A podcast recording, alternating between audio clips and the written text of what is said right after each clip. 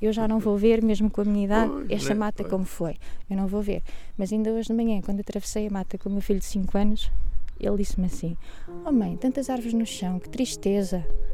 Há coisas que ele pergunta e que eu às vezes até tento desviar um bocadinho o assunto para não querer amassá-lo com, com estes assuntos que até para mim são difíceis e não queria uh, transpô-los para ele. Era uma mancha verde. Agora, à volta da Vieira de Leiria, o é de cinza. O fogo de outubro de 2017 consumiu 86% da Mata Nacional de Leiria.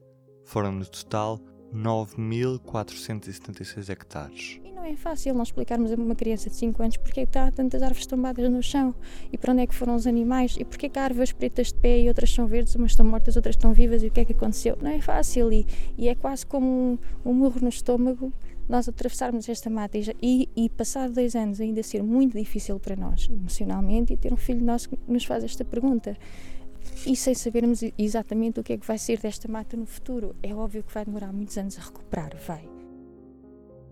Estamos a ouvir a bióloga e mestra em ciências das zonas costeiras, Sónia Guerra.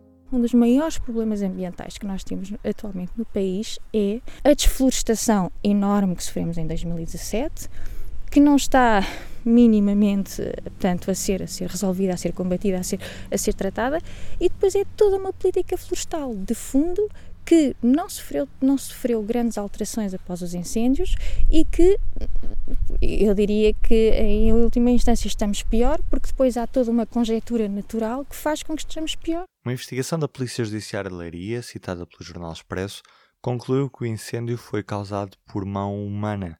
Um dos focos tratou-se de um reacendimento na sequência de uma queimada de silvados, feita por uma mulher de 68 anos. Este fogo foi apagado por 17 bombeiros, mas terá reacendido mais tarde, dando origem à tragédia. Nesta quinta-feira, a mulher senta-se no banco dos réus do Tribunal de Alcobaça, onde está acusada do crime de incêndio florestal. A região tem que ser compensada por isto. Não faz sentido nós sermos uma região, nós sermos um conselho com 65% de mata nacional em que é retirado daqui milhões, foi retirado daqui milhões todos os anos ao longo de décadas, continuam a ser retirados aqui agora milhões em matéria queimada. O que é que vem para aqui? O que é que vem para aqui para voltar a ser investido aqui? Essa é a nossa grande questão e acho que isso é um paradigma que deve ser discutido, que deve ser visto, que deve ser pensado, que deve ir para as agendas políticas. Neste preciso momento, há um problema crescente com pragas que estão a atacar os, uh, uh, as árvores que sobreviveram e as, e as áreas não ardidas, que, pragas essas que resultam do, da falta de trabalhos de gestão e do atraso da remoção das madeiras ardidas. Uma boa parte da madeira ardida já saiu, embora ainda exista a parte do interesse económico, o essencial já foi removido, existem outras madeiras ainda por, por cortar, mas aquilo que se continua a notar na Mata Nacional de Leiria e nas outras é uma grande falta de capacidade humana de intervenção. Nos seus ouvidos, a voz do engenheiro agrónomo e recém-eleito deputado do Bloco de Esquerda, Ricardo Vicente.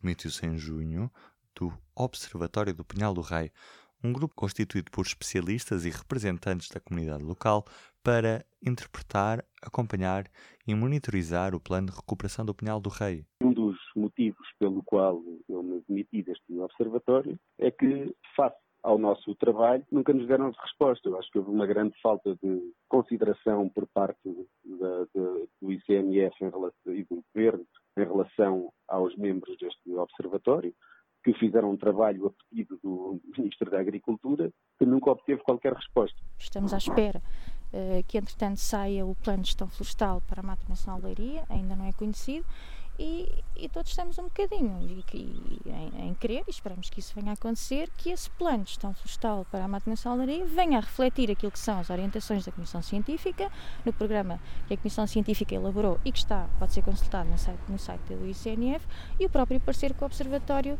depois de seu acerca desse mesmo programa da Comissão Científica, mas que no conjunto não são mais orientações.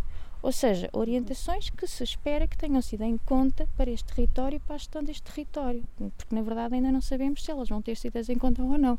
Na verdade, nós ainda não sabemos quando falam vão implementar aqui faixas um, com, com espécies folhosas um, para contenção de incêndios e, portanto, para quebrar aqui um bocadinho o efeito da, da monocultura em grande escala no possível Isso incêndio. ainda não começou a ser feito. Nós ainda não sabemos sequer onde é que elas vão, para onde é que elas estão previstas, onde é que elas vão ser implementadas. Até o momento foi investido um montante superior a 1 milhão e 100 mil euros na reflorestação da Mata Nacional de Leiria. Este foi mais um P24 que contou com áudios recolhidos pela Teresa Cassis. Eu sou o Ruben Martins. Até amanhã.